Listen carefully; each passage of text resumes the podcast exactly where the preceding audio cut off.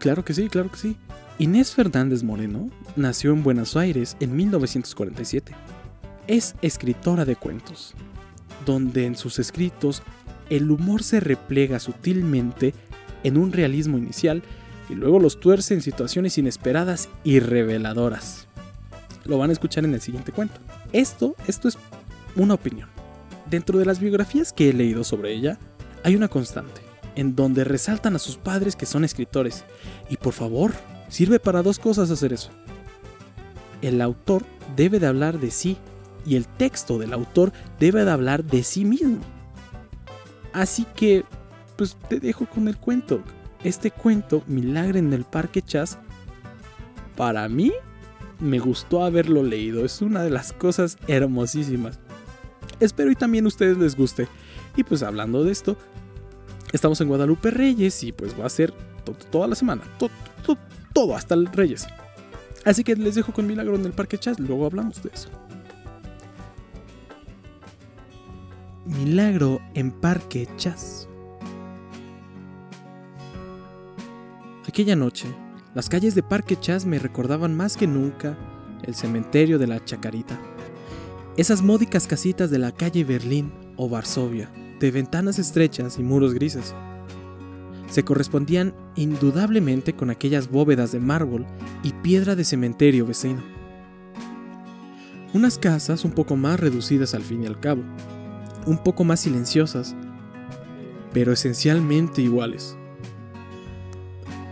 Bóveda o casita, allí estaba la misma orgullosa clausura de la propiedad privada, el mismo persistente deseo de jardinete delante, de cantero florido, la misma respetuosa interdicción en el umbral. Hasta los enanitos de jardín y los perros de terraza mantenían su parentesco con ciertas figuras de vírgenes o de ángeles guardianes en lo alto de los mausoleos. Admito que yo estaba deprimido.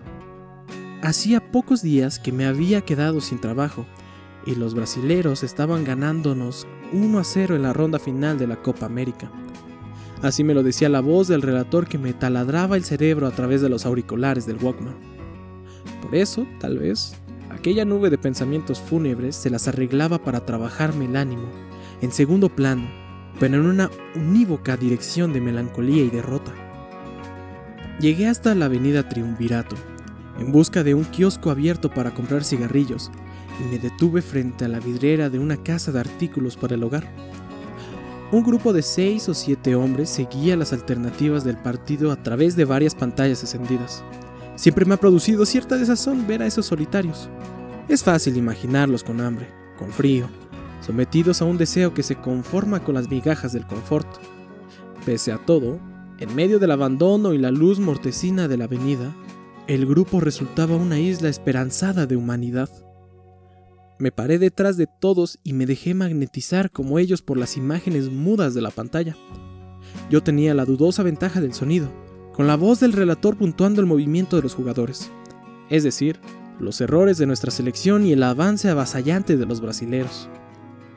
Súbitamente las luces parpadearon, las pantallas dejaron ver un último destello luminoso y después se oscurecieron por completo, y dejándonos como cachorros a los que hubieran arrancado de su teta.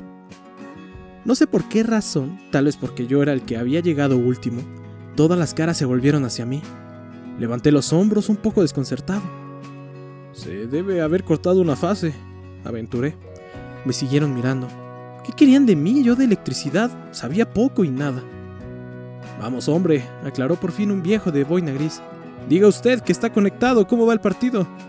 Todos hemos tenido de chicos la fantasía de ser relatores de fútbol. Todos hemos intentado alguna vez alcanzar la portentosa velocidad necesaria para seguir la carrera de una pelota y la de los jugadores tras ella. No lo niego, pero verme lanzado así a relatar de buenas a primeras era otra cosa. Algunos avanzaron un paso hacia mí. No supe entonces si en actitud amenazante o más bien como buscando una mejor ubicación. Los miré. Vi en primer plano a un muchachito ojeroso, envuelto en una bufanda verde a un morocho corpulento de campera de cuero, a un hombre rubio de cara gastada con el diario doblado bajo el brazo. Eran hombres abatidos, lo suficientemente castigados por los políticos, por la falta de trabajo, de esperanzas, por la torpeza de nuestra selección y ahora, además, por ese corte inesperado que los dejaba otra vez fuera del partido. Era un deber solidario agarrar esa pelota. Empecé tímidamente a reproducir las palabras del redactor. Qué bien la hizo el brasilero, dije. Qué precisión. El indirecto es para Carvalaño. Se viene Meganito. Menganito. Sutanito. El puntero cabecea con la parietal izquierdo. Centro chafleado. Busca la pelota del número 9. Pelota al área. Peligro de gol.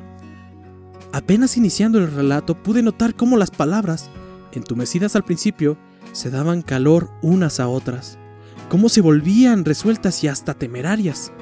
Ya me lo había comentado un amigo que estudiaba teatro. La voz emitida públicamente se anima de otra fuerza, se enamora de su propio arrayo y termina siendo su propio juego.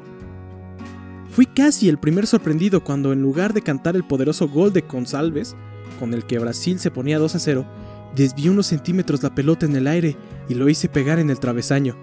Pega la pelota contra el travesaño, dije. Increíble, señores, agregué. Increíble.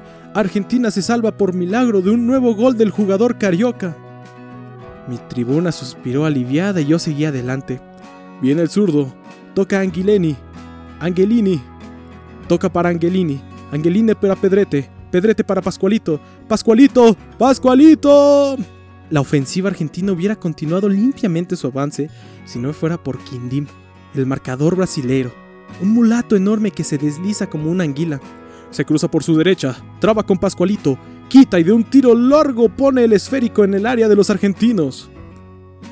No resultó igual de fácil desviar la dirección en que rodaban mis palabras, de manera que dije, se cruza Quindim por la derecha e intenta trabar, Pascualito la gambatea, el mulato cae y rueda sobre la garamilla. Y yo nadie para el Pascualito, que ahora llega hasta el área chica. Patea y gol. Gol. Gol de Argentina. Canto. Que se pone uno a uno con los brasileros. Grande Pascualito. A punto, ganando sinceramente por la emoción del empate. Mi tribuna salta de alegría. El grito crece hasta estremecer la impávida quietud de triunvirato. El jubilato se saca la boina gris y la agita en un arco enorme, como si quisiera saludar con ella al universo entero. El pibe ojeroso de la bufanda se abalanza sobre la espalda del morocho, que lo agarra de las piernas y le hace dar varias vueltas a caballito. Más atrás un grupo de tres o cuatro se abraza y salta rítmicamente. Yo mismo corro hacia la esquina con los brazos en alto. Un motociclista contagiado por el entusiasmo se detiene en el semáforo y hace sonar su bocina. El festejo se silencia apenas retomo el relato, pero persisten los ojos brillantes y la actitud expectante del grupo. Con un vértigo de angustia entiendo que todo ha quedado ahora en mis manos, en mi voz, que puedo hacerlos caer nuevamente en el desconsuelo o hacerlos vivir momentos de gloria. Promediando el segundo tiempo, empujados por el frío y el entusiasmo, nos desplazamos por triunvirato hacia la Elaya. Yo voy delante, seguido siempre por la barra, consignando cada vez con mayor profesionalismo el increíble vuelco de la selección argentina. Me basta con corregir apenas al relator.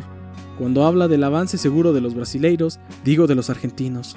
Cuando dice Bertotto se durmió en el pase, digo Das Porta se durmió. Cuando dice, ¡uh! ¿Cómo se comió esa pelota el arquero argentino? Digo, ¡uh! ¿Cómo se la comió el arquero carioca? Una pareja que se besa lentamente en La Haya se suma a la hinchada. En Berna, un viejo en silla de ruedas se asoma a la puerta y nos aplaude. Un hombre que está paseando dos perros salchichas por las veredas de Berlín empieza a seguirnos. Una mujer desmelanada en pantuflas corre por Varsovia y nos alcanza. Dos pibes que están fumando un porro en Ámsterdam también. Como en el flautista de Hamelin, el despliegue armónico y consistente de la selección argentina resulta una música irresistible. Llegamos a la plaza Éxodo Jujeño. Aunque el verano ya ha quedado atrás, hay en el aire un recuerdo de jazmines. Dejo entonces de escuchar al relator a aquel que solo me hablaba a mí, con la voz soberbia y estridente de quien se cree dueño de la verdad. No lo necesito. Me irrita con su voz chabacana y sus goles mentirosos. Ellos, los de mi Grey, solo escuchan mi voz, ven a través de mis palabras, se elevan y gozan y temen, pero solo para volver a gozar porque, como nunca, la acción se ajusta a una estrategia inteligente y rigurosa. Los delanteros atacan, los defensores defienden, los arqueros atacan. Los errores brasileiros, en cambio, se multiplican. Equivocan los pases, se comen los amagues, arman mal en la línea de fondo, erran dos penales imperdibles. El equipo argentino se perfecciona, se vuelve imaginativo, deja jugadas, un caño, un taquito, un gol de media cancha, que podrán recordarse por años. Los goles en esa fiesta de grandeza son casi lo de menos y llegan con asombrosa puntualidad. Ganamos 5 a 1. Ni la niebla que desciende sobre el parque, ni la pobre claridad de los faroles logran opacar la alegría. Por el contrario, les confieren a los abrazos, a las camperas y a las bufandas desplegadas, a las manos que se agitan, a los que caen de rodillas, se santiguan y se besan y cantan y bailan, una dimensión de misteriosa epopeya. Porque Chas es territorio liberado, y lo ha sido por la vibración de mis palabras, por las imágenes que ellas han convocado frente a todos aquellos ojos. El frío aprieta y la hinchada por fin se dispersa lentamente. Yo camino a la deriva, Voy como entre nubes agotado, pero sereno y orgulloso. Una lucerita, como una boya, me guía hasta el kiosco de Gandara y Treveris, que ahora está abierto. Antes no estaba abierto, le comento al kiosquero. Las cosas cambian, me contesta con filosofía. ¿No vio acaso cómo terminó el partido? Lo dice con una sonrisa que bastaría para iluminar el barrio entero. Todos lo vieron, digo yo, tratando de recordar su rostro entre los hombres de mi hinchada. Después le cabeceo un saludo y sigo mi camino. Lanzo hacia el cielo una bocanada de humo que se prolonga en una nube tenue de vapor. En el techo de una casita gira locamente una figura oscura. Es una veleta, un perro de azotea, un ángel que festeja el milagro de Parques Chas. Así termina este cuento. Es uno de muy buen A mí me gustó, me gustó muchísimo este cuento. Milagro en Parques Chas de Inés Fernández. De Inés Fernández que... Ah, le mando un saludo desde aquí. Ya saben, hagan cosas chidas.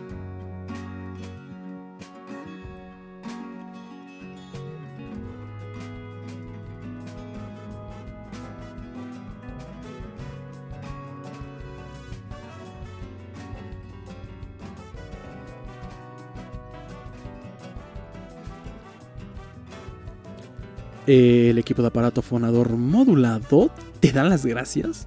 ¿Y sabes cómo te daremos más las gracias? Si le das like a la página de Facebook, Aparato Fonador. Estamos en Guadalupe Reyes y vas a tener muchísimos cuentos de aquí hasta el 6 de enero. Créeme. Y bueno, gente de Spotify, muchísimas gracias por seguirnos. Síganos aquí en nuestro programita. En serio, muchísimas gracias. Eh, sin nada más que decir, tengan una excelente tarde, día, noche, en la hora que nos estés escuchando, que sea muy feliz o que la paz es agradable más que nada. Take it man. Hasta luego. Bye bye. Los queremos. TQM. Bye bye bye.